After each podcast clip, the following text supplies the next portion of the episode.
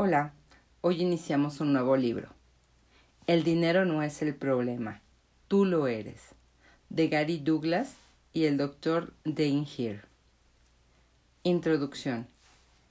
Este libro ha sido escrito para personas que viven en un constante estado de dificultad en relación al dinero, ya sea que se trate de que gastan mucho, que no tienen suficiente o que tienen demasiado.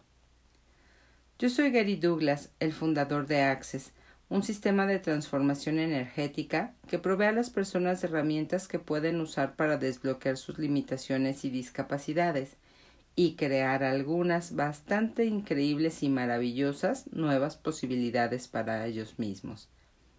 En este libro, mi amigo y colaborador Dane Here y yo compartimos procesos, herramientas y puntos de vista sobre el dinero que tú podrás usar para cambiar la manera en que el dinero fluye en tu vida.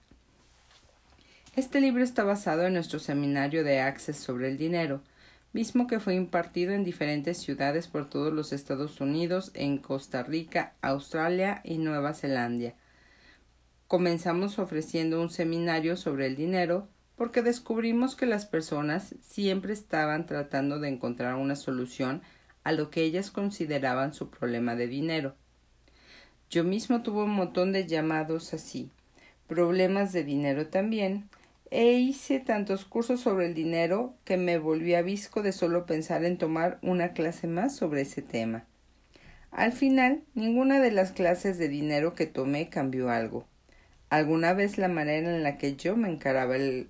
A ver, voy de nuevo. Alguna vez la manera en la que yo encaraba el dinero. Yo seguía teniendo los mismos problemas de dinero luego de completar esos cursos. Mi relación con el dinero comenzó a cambiar a medida que Access se desarrollaba y yo descubrí puntos de vista frescos que se podían usar para crear una relación diferente con el dinero. En este libro, Dane y yo ofrecemos estos puntos de vista y las filosofías detrás de ellos, así como las herramientas y técnicas que puedes usar para manejar cualquiera que sea tu situación con el dinero. Gary Douglas Capítulo 1. Dinero, dinero, dinero. ¿Tienes un tema de dinero? Denny y yo tenemos un amigo que quería hacer muchísimo dinero. Él decía, yo tengo un tema de dinero. Yo le decía, no, tú no lo tienes. Me decía, sí lo tengo. Yo le decía, no, no lo tienes. Finalmente me preguntó, ¿qué quieres decir? Le dije, Tú no tienes un tema de dinero. Tú simplemente no estás dispuesto a recibir. Me dijo, eso no es verdad. Yo le dije, sí, es verdad. Y yo te voy a probar que el dinero no es tu tema. Yo te doy un millón de dólares, libres de impuestos, si tú vuelves a donde estabas antes de comenzar a hacer access y te quedas ahí. Y él dijo, de ninguna manera. No se trata del dinero, nunca lo es. Es sobre lo que tú estás dispuesto a recibir. Si tú estás dispuesto a recibir la libertad de la vida, entonces el dinero no tiene valor para ti. Muchas personas piensan que el dinero es una solución, pero no lo es. El dinero nunca es la solución. El dinero nunca es la solución, porque el dinero nunca es el problema. Si tratas de usar el dinero como una solución, tú únicamente crearás un problema para resolverlo con el dinero que tienes o con el dinero que no tienes. ¿El dinero va a resolver tu problema? Piensa en esto por un momento. ¿Será que el dinero va a resolver tu problema? ¿O lo vas a hacer tú? Tú lo harás. ¿Cómo lo harás? Resuelves lo que al parecer es un problema de dinero al reclamar y poseer la verdad de ti mismo. ¿A qué me refiero con esto? Hace muchos años yo trabajaba en bienes raíces. Ganaba más de cien mil dólares al año y mi esposa ganaba más de cien mil dólares al año. Lo estábamos haciendo bien. Estábamos en la élite. Éramos geniales. Estábamos rodeados de gente rica nos invitaban a fiestas y eventos en casas de la parte rica de la ciudad, Nos codeábamos con la élite de la sociedad. Era fantástico. Luego mi negocio se fue a pique. Mis ingresos pasaron de ser de cien mil dólares al año a cuatro mil dólares. Por supuesto, no ayudó mucho el que tuviéramos que cubrir un crédito mensual de cinco mil dólares por mes, ni que los pagos del auto fueran los de un auto de la categoría de mil quinientos dólares al mes, y lo que nuestros hijos estuvieran en una escuela privada que costaba quince mil dólares al año. Llenábamos todas las aplicaciones de bancarrota que el género humano haya conocido a medida que pasábamos por el proceso de perderlo todo. Todos nuestros amigos de la parte rica de la ciudad dejaron de socializar con nosotros. ¿Extraño? No, porque adivina. ¿Cuál es el prejuicio número uno y más difícil de superar en el mundo? La pobreza. Si tienes muchísimo dinero, no importa el color, raza, credo o religión que tengas o practiques, ni cuán raro seas tú. Tú simplemente estás bien. Yo les digo a las personas que sean todo lo raras que en verdad son. Simplemente tienes que ser rico, de tal manera que te vean como excéntrico y no como loco. Llegamos al punto en el que no teníamos dinero. Nuestros hijos tuvieron que dejar el colegio privado. Perdimos nuestros autos, perdimos nuestra casa, perdimos todo lo que nos pertenecía. Yo tuve que ir a trabajar para otras compañías y lo odié. Nada estaba funcionando para mí, hasta que finalmente reconocí que la única elección que yo tenía era la de hacer esta cosa loca, rara y descabellada que llamamos Access. Y una vez que comencé a ir en esta dirección, todo comenzó a darse la vuelta. ¿No es eso interesante? Cuando no estás dispuesto a reclamar, poseer y ser todo lo que tú eres, desde el escandaloso y maravilloso ser que tú eres, no importa lo mucho que tú te resistas y reacciones a eso, no importa lo mucho que tú quieras alejarte de eso, llegarás a la bancarrota en todos los aspectos hasta no tener otra elección. ¿Estás dispuesto a dejar el punto de vista de no elección y comenzar a reconocer que la manera para crear todo lo que tú quieres es ser tan loco, salvaje y raro como en verdad eres? Deja de pretender que eres débil, limitado y no interesante. Las personas piensan, si fuera rico y tuviera el dinero que yo quiero, yo dejaría de hacer lo que estoy haciendo y viviría una vida diferente. Pero no funciona así.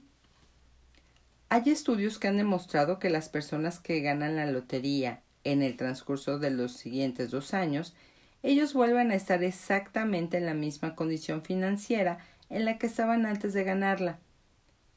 Aunque a un nivel más elevado, ellos tienen el mismo nivel de deuda, tienen el mismo nivel de limitaciones y tienen el mismo desorden financiero que ellos tenían antes de ganar la lotería.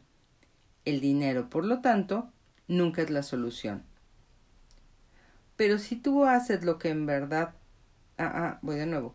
Pero si tú haces lo que es verdad para ti, entonces el ganar la lotería no importará. De hecho, si tú, lo, si tú ganaras la lotería mañana, eso simplemente te daría la oportunidad de crear más de las maravillosas cosas que tú ya sabes que puedes crear. El recibir es el problema y tú eres la solución. El verdadero problema de dinero es que tú no estás dispuesto a recibirte a ti mismo en tu vida. Lo más grande que tú no estás dispuesto a recibir es lo increíblemente grandioso que tú en verdad eres. El dinero no es el problema, el dinero no es la solución. El recibir, él es el problema y tú eres la solución. Cuando tú comienzas a recibir la grandiosidad de quien en verdad eres, todo en tu vida comienza a cambiar, incluido tu dinero.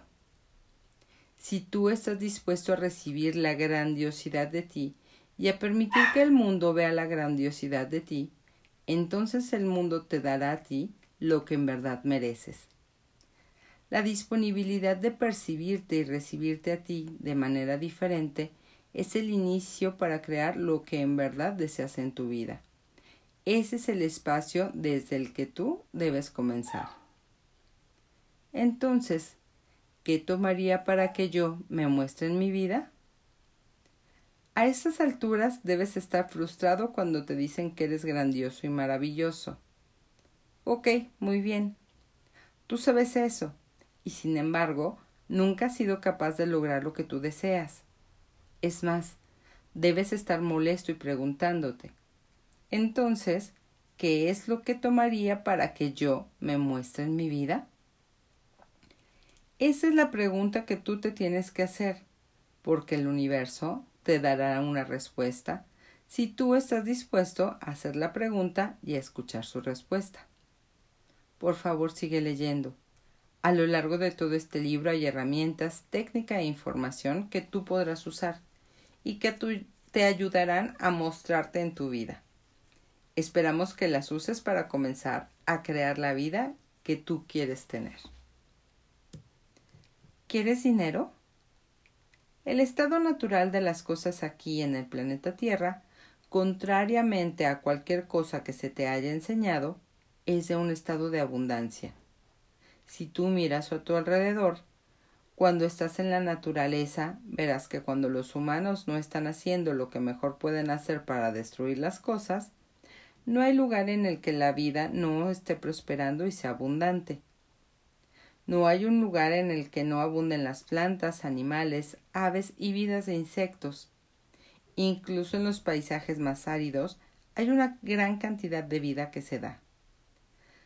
Si dejamos de usar un camino Incluso si es una vía asfaltada, en un corto periodo de tiempo aparecerán grietas en ella, la hierba comenzará a crecer y muy pronto el camino estará cubierto y desaparecerá. Este es un universo tremendamente abundante y es únicamente cuando los humanos se la arreglan para poner cemento que dejamos de experimentar la abundancia de la naturaleza. Solo por donde los humanos pasan existe la aridez y la pobreza. La pobreza de conciencia es lo que más nos impide a nosotros percibir y experimentar el continuo estado natural de abundancia. La pobreza de conciencia no es una reflexión de cómo son las cosas en realidad. Es un estado de la mente que nosotros creamos. Es el espacio desde el cual funcionamos cuando nos decimos a nosotros mismos yo no tengo suficiente, yo nunca tengo suficiente. No importa lo que pase, yo nunca tendré suficiente. Y hay un millón de variaciones sobre el tema. Yo solo tengo lo suficiente para sobrevivir. No necesito más que esta cantidad de dinero para lograrlo. Ese es el punto de vista de que la escasez es más real que la abundancia. Es la idea de que es más noble ser un pobre condenado que ser abundante. Algunas personas incluso piensan que es moralmente superior ser pobre. Ellos tienen el orgullo de pobreza. Dane cuenta cómo la gente en su familia solía decir al menos tenemos una gran familia y somos felices. Esas personas con dinero no son felices. Él dice que miraba a su alrededor y se decía a sí mismo ¿Pueden ellos ser más infelices que ustedes? No lo creo.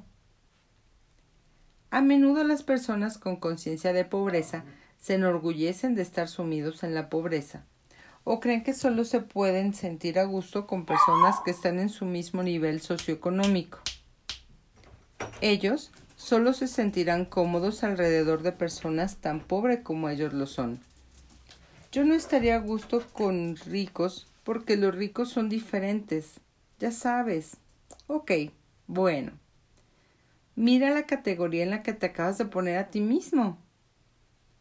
La conciencia de pobreza no es un estado de mente que solo las personas pobres tienen. Los ricos también pueden tenerla. Recientemente fui a una fiesta de un multimillonario y parecía que todo el mundo estaba tratando de ser el mejor en menospreciar a sus jardineros y empleados. Eso es lo que ellos piensan que significa ser rico, tener que menospreciar a sus empleados. Oh, ¿es tan difícil conseguir buenos empleados? No, no es así. Es fácil conseguir buenos empleados si tú tratas bien a las personas. A pesar de que tienen muchísimo dinero, no están dispuestos a recibir la grandeza de otros. Algunos piensan que tienen que controlar a sus empleados y que tienen que pagarles lo menos posible. La conciencia de pobreza no se trata de la cantidad de dinero que tienes, sino de la forma en la que te tratas a ti mismo y a los demás, y de la abundancia que estás dispuesto a ver en el mundo.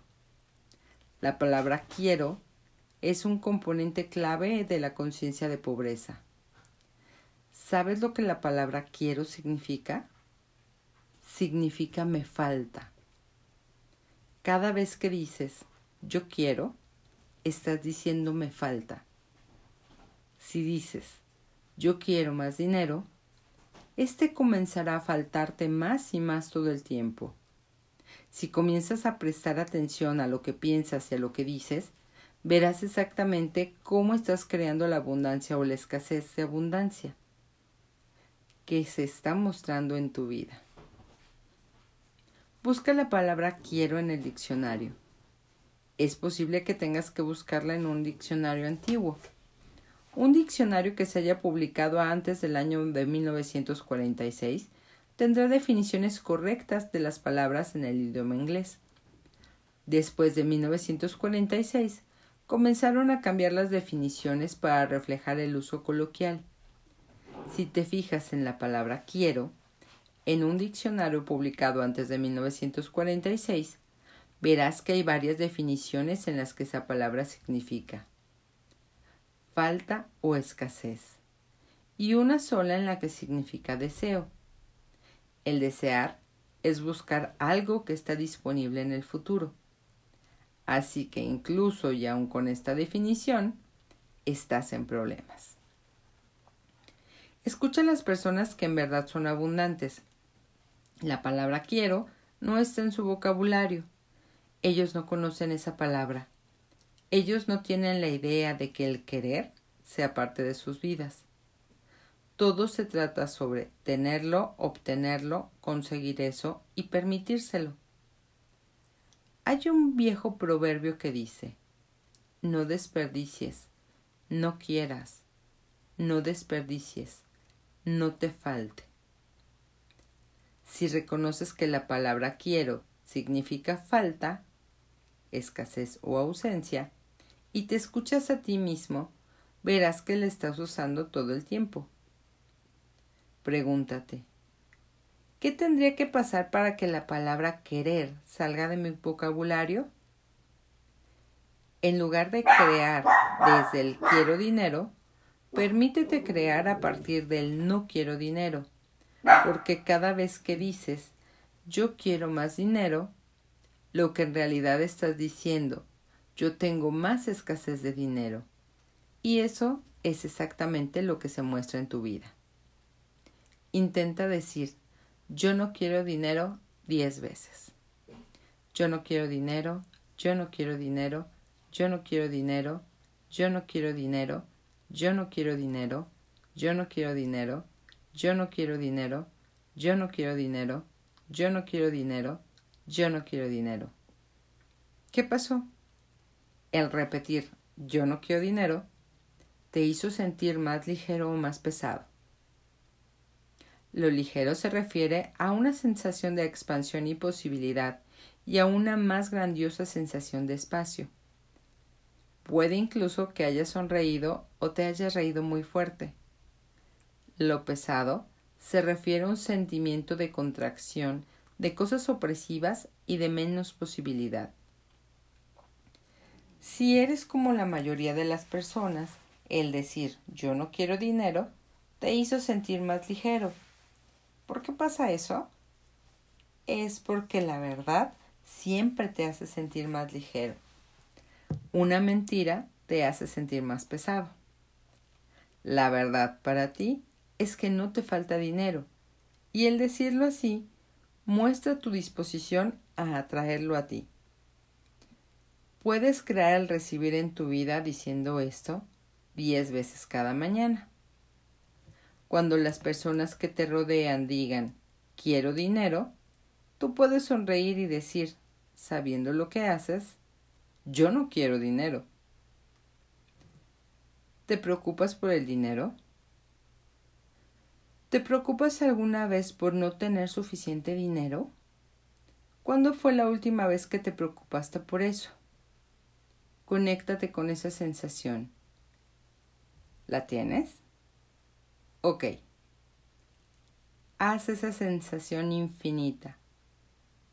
Hazla tan grande como el universo. Haz esa sensación más grande que el universo. No eterno, sino infinito. Puedes imaginarte metiendo una válvula de inflar en un globo de aire gigante justo en el centro de tu preocupación y luego soplar de tal manera que sea más grande que el universo. Aunque el hacer algo que sea más grande que el universo no es en realidad algo sobre lo que tú tengas que pensar para que suceda. Eso solo eso es solo una toma de conciencia que por lo general sucede al mismo instante en que tú pides que ocurra. ¿Qué sucede con tu preocupación por el dinero cuando la haces infinita? ¿Se llena más y se hace más sustancial? ¿Tiene un mayor sentido de la realidad? ¿O se desvanece y desaparece? Si desaparece, que es lo que nosotros sospechamos que va a suceder, entonces es una mentira. La preocupación puede ser algo que tú creas como cierto, pero en realidad no lo es. Tú te estás comprando algo que no es verdad. Ahora piensa en alguien que te importa o preocupa. Haz ese sentimiento infinito, más grande que el universo. ¿Se convierte en más sustancial o en menos sustancial? ¿Más sustancial? ¿No es interesante? Cuando piensas en lo mucho que te importa a alguien y lo haces infinito, más grande que el universo, ves que es incluso más grande lo que estás dispuesto a admitírtelo a ti mismo. Si estás dispuesto a admitir lo mucho que te preocupas por otra persona y en verdad estuvieras dispuesto a cuidar así de ti mismo, ¿cuánto crees tú que estarías dispuesto a recibir? Cuando te tomas la preocupación o cuidado que tienes por alguien y lo haces infinito, se llena más y se hace más presente. Ocupa más espacio de lo que el enojo hacia ti. Te das cuenta de que tú tienes más cariño de lo que tú reconoces. Tú podrías decir, sí, sí, a mí me importa. Pero si luego lo haces infinito y se llena y se hace más sustancial, puedes ver en realidad cuánto te importa. Es como si tuviéramos miedo de tener mucho cariño o cuidado. Piensa en tener muchísimo dinero. Ahora, piensa en tener muchísimo dinero. Conéctate con la sensación de tener muchísimo dinero. Hazlo infinito, más grande que el universo. ¿Se hace más sustancial o menos? más sustancial.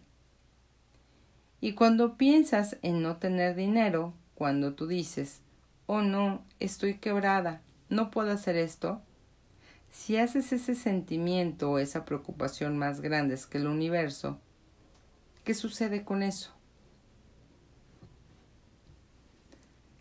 Si creas en base a una mentira, ¿podrás tú crear una verdad a partir de eso?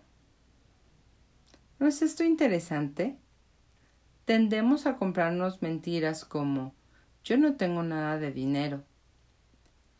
Y luego tratamos de crear nuestras vidas en base a esas mentiras. Si intentas crear en base a una mentira, ¿podrás crear una verdad a partir de eso? De ninguna manera. Si te mientes a ti mismo o te compras puntos de vista falsos, te creas limitaciones que no te permiten expandir hacia lo que es posible con el dinero. A veces Dane cuenta historias sobre algunos miembros de su familia que pensaban que eran afortunados y tenían suficiente dinero para poner un plato de comida en la mesa.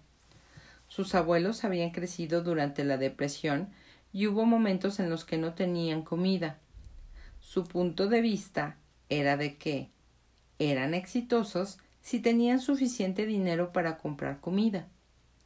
Dane se compró ese punto de vista como una verdad y se aferró al mismo hasta que comenzó con Access. Él se compró la idea de que tener dinero suficiente para tener comida en la mesa era una medida de éxito. Una vez que empezó Access, se dio cuenta y dijo Espera un minuto. Eso no es cierto. Poco después de que él comenzó a hacer Access y estaba viendo algunas diferentes posibilidades en su vida, fuimos juntos en coche hasta San Francisco a una clase de Access. Iba a estar allí durante tres días Dane llevó diez sándwiches de mantequilla de maní con mermelada, tres libras de frutos secos mezclados y tres cajas de barras de granola. Como no tenía dinero, pensó que esa sería la comida que comería mientras estuviera allí. En cierto momento durante el viaje, me metí una gran goma de mascar roja en mi boca. La mastiqué durante unos diez minutos y la escupí. Tomé otra, la mastiqué otros diez minutos, la escupí y me metí otra. La mastiqué durante veinte minutos y tomé otra. Dane no decía nada, pero se estaba volviendo loco cada vez que yo me ponía una nueva goma de mascar en la boca.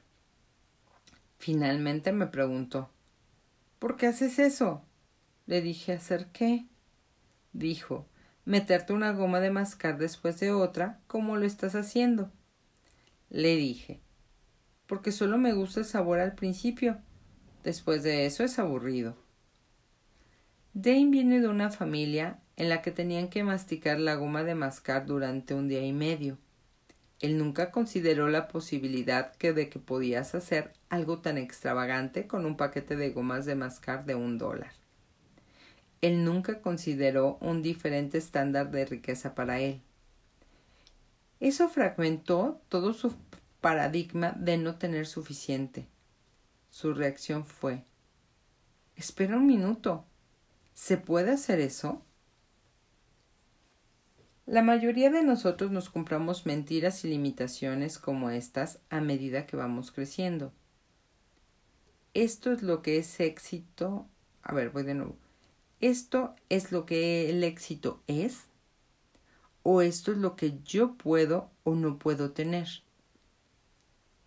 En el caso de Dane, la mentira fue la abundancia es ser capaz de alimentarte a ti mismo. Ese era el punto de vista de su familia, y ese es el punto de vista que él se compró. ¿Es eso lo que es la abundancia? No, claro que no. Cuando él vio que él estaba tratando de crear su vida financiera en base a una mentira, nuevas posibilidades comenzaron a aparecer en lugar de volverte loco por el dinero, que es algo en lo que todos, por cierto, somos muy buenos, en lugar de preocuparte por el dinero o de vivir en un estado cercano a la pobreza, comienza a darte cuenta de que tus preocupaciones, ansiedades y creencias sobre el dinero no son reales. Y cuando te des cuenta de que no son reales, no te las comprarás y no creerás, perdón, y no crearás tu vida basándote en lo que no es real o verdadero. Hazlo más grande que el universo. Usa este ejercicio para llegar a la verdad de cualquier tema. Cuando haces las cosas más grandes que el universo, lo que es cierto se llena más y más sustancial. Se tiene una sensación más real, abarca más espacio, y lo que es mentira se disipa, desaparece. Mediante el uso de esta simple herramienta, cambia lo que ocurre con el dinero en tu vida y crea a partir de lo que es verdad para ti. Yo no puedo pagarlo. ¿Alguna vez te dijiste a ti mismo, yo no puedo pagar esto? Hace años yo estaba trabajando en una tienda de antigüedades reorganizando los muebles. Me contrataron porque cada vez que arreglaba las cosas algo, ah, ah, ah, algo que podía haber estado en stock durante más de dos años se vendía. Me llamaban para reorganizar todo más o menos cada dos semanas. Yo estaba ganando 37.50 dólares por hora, lo que era muy buen dinero en ese momento. Yo hacía eso, aparte de todo lo que podía para mantener a mis hijos y esposa. Los dueños de esa tienda estaban tan contentos con lo que yo estaba haciendo que me dijeron ¿Sabes qué? Cualquier cosa que tú quieras comprar de la tienda, nosotros te la vamos a dar a ti a precio de costo. Lo puedes reservar y lo puedes recoger una vez que termines de pagarlo. Simplemente sigue trabajando para nosotros. Esta no era una tienda de antigüedades barata. Este era un lugar que tenía juegos de dormitorio de veinte mil dólares. Tenían anillos de diamante que valían treinta y cinco mil dólares. Yo veía las cosas y decía ¿Quién puede pagar estas cosas?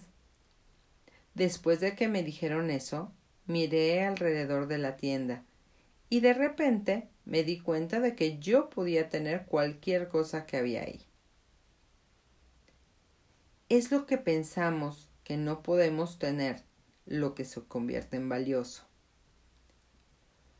Una vez que reconocí que yo podía pagar cualquier cosa que yo quisiera, podría tal vez tomarme el tiempo de llevármelo a mi casa, pero yo podía darme el lujo de tener cualquier cosa que había ahí. Me di cuenta de que nada de eso me importaba. Ya no me importó más.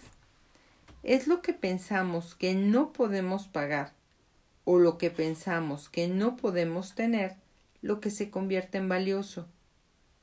Se convierte en valioso no porque tenga un verdadero valor, sino porque no podemos tenerlo.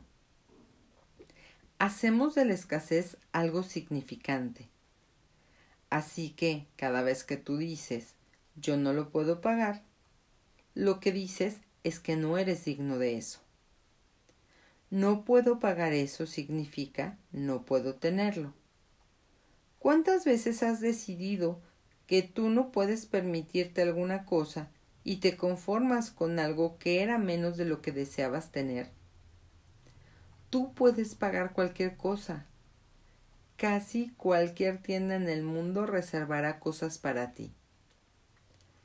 Ten y yo recientemente fuimos a una casa de empeños tenían un anuncio que decía resérvelo ahora. La idea era esa, que tú podías entrar ahí donde vendían cosas hasta por veinte mil dólares y te permitían reservarlo. Si hacías los pagos a tiempo, tú podías llevarte algo de ahí. Pero la pregunta era, ¿lo quieres realmente? ¿Qué es realmente? Ah, ah, voy de nuevo. ¿Qué es lo que realmente te gustaría tener? Practica con esto por ti solo. Ve a una tienda y camina alrededor de ella diciendo, ok, yo puedo tener cualquier cosa que haya aquí que en verdad yo desee. ¿Qué es lo que realmente me gustaría tener? Mirarás las cosas y dirás, no, no, eso es lindo, eso es bonito, y saldrás diciendo, ¿sabes qué? No hay nada ahí dentro que en verdad yo desearía tener. Yo voy a tener esto en mi vida. Si en verdad encuentras algo que te gustaría tener, dices, yo voy a tener esto en mi vida, y te vas a ir sin mirar la etiqueta del precio. ¿Por qué no te fijas en la etiqueta con el precio? Porque si lo haces, crearás una limitación sobre lo que va a costar y el cómo no vas a poder pagarlo. Si no miras el precio y simplemente dices yo voy a tener esto en mi vida, entonces tú podrás crear la oportunidad para que el universo te lo suelte en el regazo de una forma en la que tú nunca te imaginaste y a un precio que tú estés dispuesto a pagar. Recientemente mi hija me dijo Yo quisiera tener una billetera Gucci, papá. Cuestan 250 dólares. Yo le dije Ok, eso está bien. Veremos qué es lo que puede pasar. Tres semanas después yo me paré en una venta de garage sin ninguna razón aparente y ahí había una billetera Gucci a la venta. Costaba tres dólares. Yo asumí que era una imitación y la llevé a casa y resultó que era original. Si el dinero no fuera el problema, ¿qué elegirías? Cuando vas a comprar algo, tú puedes quitarte esa sensación de necesidad y esa sensación de no hay dinero haciendo esta pregunta. Si el dinero no fuera el problema, ¿qué elegiría? La mayoría de nosotros hacemos elecciones basándonos en lo que nosotros pensamos que necesitamos y no podemos tener. Cuando tú te preguntas, ¿y si el dinero no fuera problema, qué elegiría? Eso saca el dinero de la base de tu elección. Dane fue a comprar una impresora. Él estaba viendo una variedad de modelos y yo le pregunté, si el dinero no fuera el problema, ¿cuál elegirías? Su primer pensamiento fue, oh, yo elegiría la más grande. Esa costaba quinientos dólares y estaba un poco fuera de su alcance. Pero eso fue lo primero que él pensó en relación a si el dinero no fuera el problema. Sin embargo, luego él comenzó a mirar a su alrededor y encontró otra impresora que hacía casi todo lo que la ah, ah, ah, que hacía casi todo lo que la otra que costaba 500 dólares. Esta costaba 150 dólares. Cuando él soltó eso de yo necesito esto pero no lo puedo tener, él se dio cuenta de que él podía tener cualquier cosa que él deseara por un mejor precio. Como Dane, muchos de nosotros asumimos que si el dinero no fuera el problema, nosotros nos compraríamos lo mejor y lo más caro. Cuando quitas al dinero como tema, tú puedes ver que en realidad yo no quiero la más grande o la más cara. Algunas veces, algunas veces lo más caro no es necesariamente lo que tú necesitas. Por 150 dólares tú puedes comprar todo lo que necesitas en primer lugar. En lugar de asumir que si tú tuvieras lo llamado mejor, tú harías más, tendrías más y crearías más, tú puedes usar la pregunta que te di para tener la sensación de cuál es tu perspectiva personal. Esto te permitirá ver cuál es el verdadero valor de algo para ti. Te saca del trance del punto de vista de no puedo tener esto porque si tu elección personal fuera tu único criterio para elegir, ¿qué elegirías? Tú tendrías lo mejor para ti, dadas las circunstancias en las que tú estés comprando las cosas. También habrán veces en las que te preguntarás, si el dinero no fuera el problema, ¿qué es lo que yo elegiría? Y decidirás comprarlo más caro. De nuevo, no estarás haciendo del dinero tu criterio. Tú estarás haciendo una elección basada en lo que es mejor para ti. ¿Estás dispuesto a pagar impuestos? Algunas personas se resisten a pagar sus impuestos ellos ya decidieron que no van a pagar impuestos nunca más y que harán cualquier cosa para evitarlo. Pero esa es una decisión muy mala, porque cuando hacen eso, cortan el dinero que están dispuestos a recibir. Para poder tener, tienes que estar dispuesto a recibir todo, incluso los impuestos. Si no estás dispuesto a pagar impuestos, entonces tú no estás dispuesto a tener el ingreso. Personalmente, me gustaría pagar más impuestos. Tú querrás ser capaz de pagar cantidades extravagantes de impuestos porque eso significará que puedes recibir extravagantes sumas de dinero. Trabajamos con un hombre que se unió a un, ah, voy de nuevo. Trabajamos con un hombre que se unió a un grupo antiimpuestos, en el que tenía la posición de que era ilegal que la oficina de impuestos cobre impuestos. Su punto de vista era que la IRS era una corporación privada a la que se dio el sistema de cobro de impuestos y que eso no estaba previsto en la Constitución, así que era un grupo ilegal. Después de que él nos dijo esto a nosotros, yo le dije Genial. Déjame decirte algo sobre tus ingresos. Desde que te uniste a este grupo, tus ingresos han disminuido a la mitad. El tipo me dijo Guau. ¿Cómo supiste eso? Le dije porque estás tratando de ocultarte del gobierno. Cuando tú tratas de ocultarte, eso significa que no te permites a ti mismo recibir. Es imposible estar oculto y que al mismo tiempo el montón de dinero que ganes crezca. ¿Hay alguna parte de tu vida que tú estés ocultando? Todo aquello que tú estés tratando de ocultar en relación a los impuestos o en referencia a cargos impositivos y a este tipo de cosas, ¿Estarías tú dispuesto a destruir y descrear todas esas decisiones y reclamar y poseer el que tú puedes pagar cualquier maldito impuesto que tú elijas? La mejor manera de defenderte es siempre la de ser rico. Deuda versus cuentas por pagar. Algunas veces las personas me preguntan sobre las deudas y cómo es que las deudas encajan en toda esta charla sobre el dinero. ¿Has notado alguna vez que la palabra deuda suena mucho a deudo o muerte?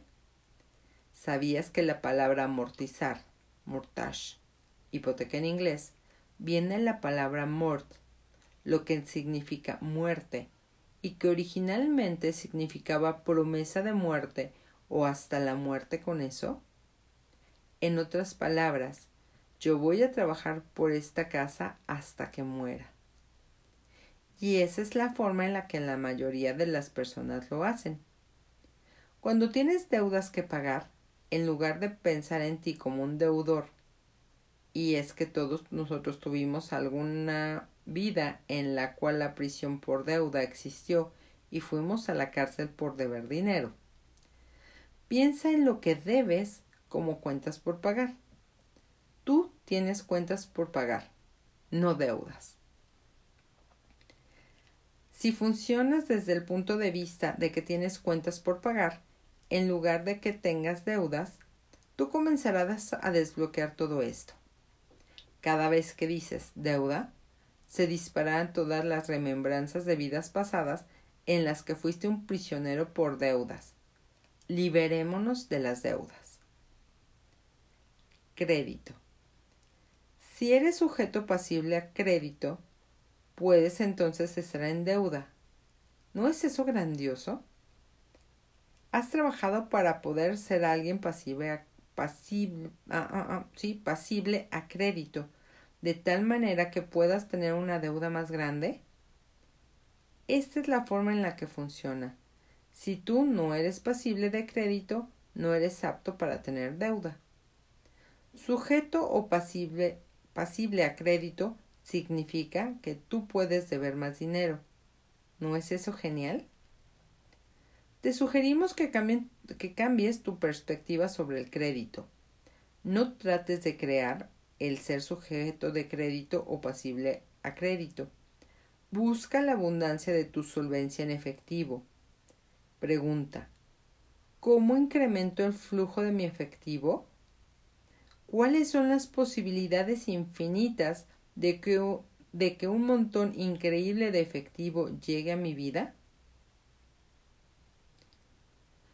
Tengo personas que dicen, oh, tengo tanta deuda.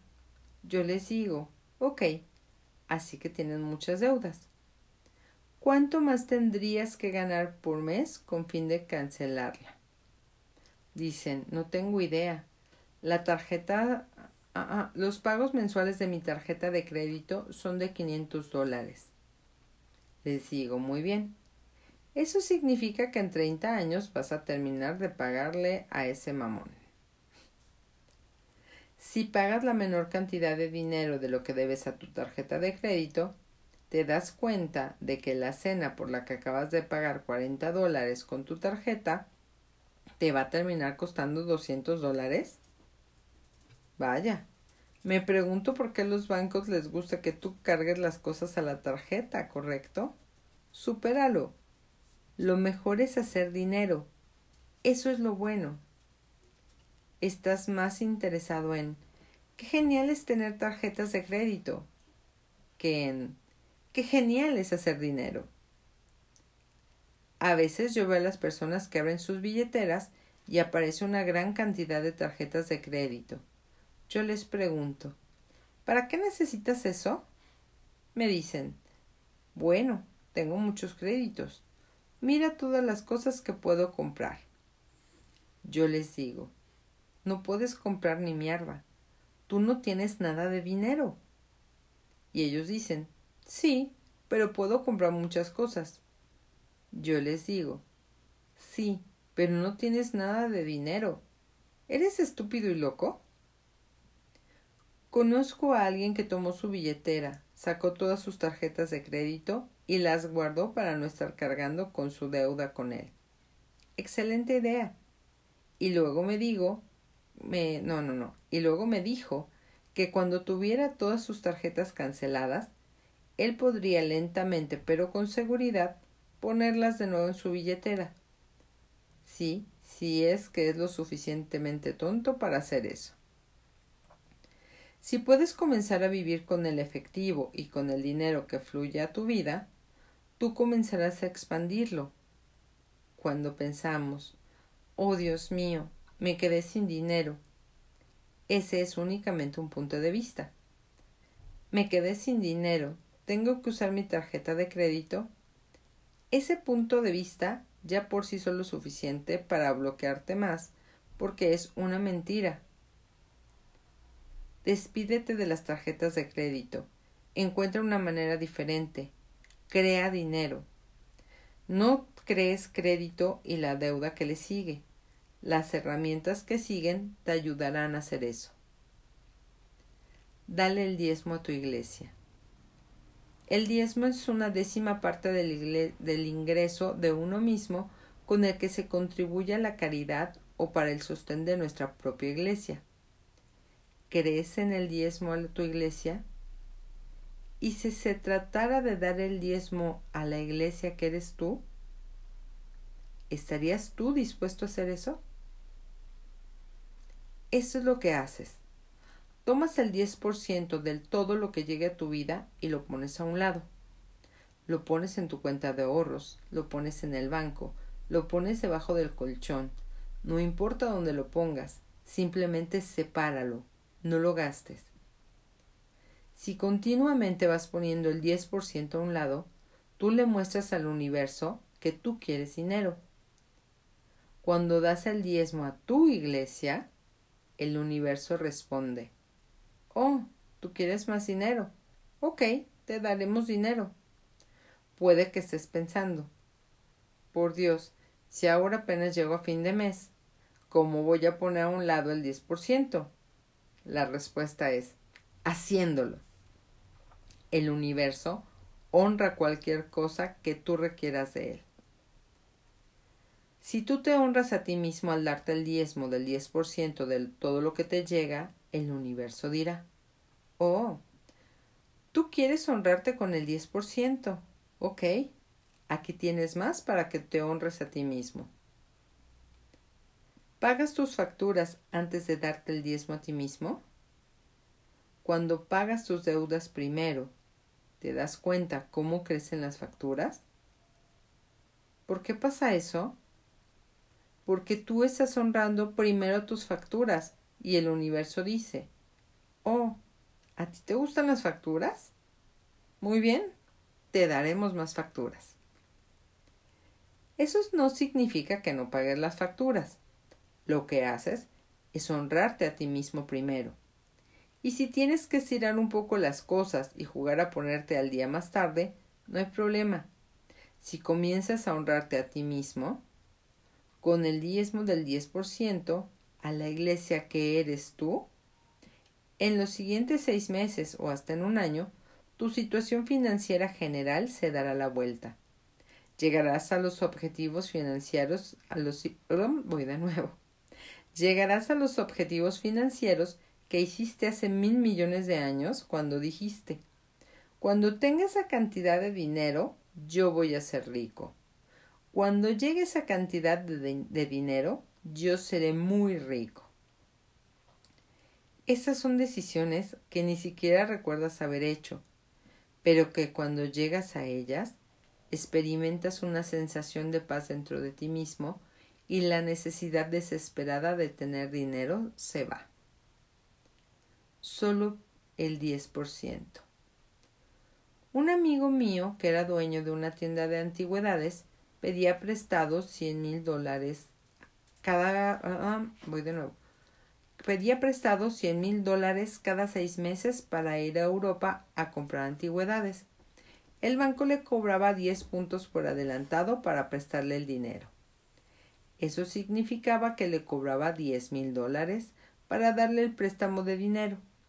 Así que él recibía noventa mil dólares, pero él tenía que pagar los cien mil. Y además le cobraban el quince por ciento de interés sobre el dinero. Si se tardaba un año en pagar la deuda, ¿cuánto dinero pagaba? ¿Cuál era la tasa de interés? El veinticinco por ciento. Le costaba veinticinco mil dólares el endeudarse con cien mil si no devolvía el dinero en los próximos seis meses. Él trabajaba muy duro.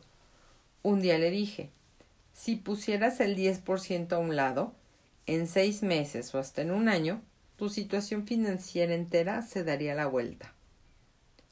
Comenzó a hacer eso y en los siguientes seis meses había duplicado el tamaño de su tienda y se iba a Europa para comprar antigüedades con sus propios cien mil dólares.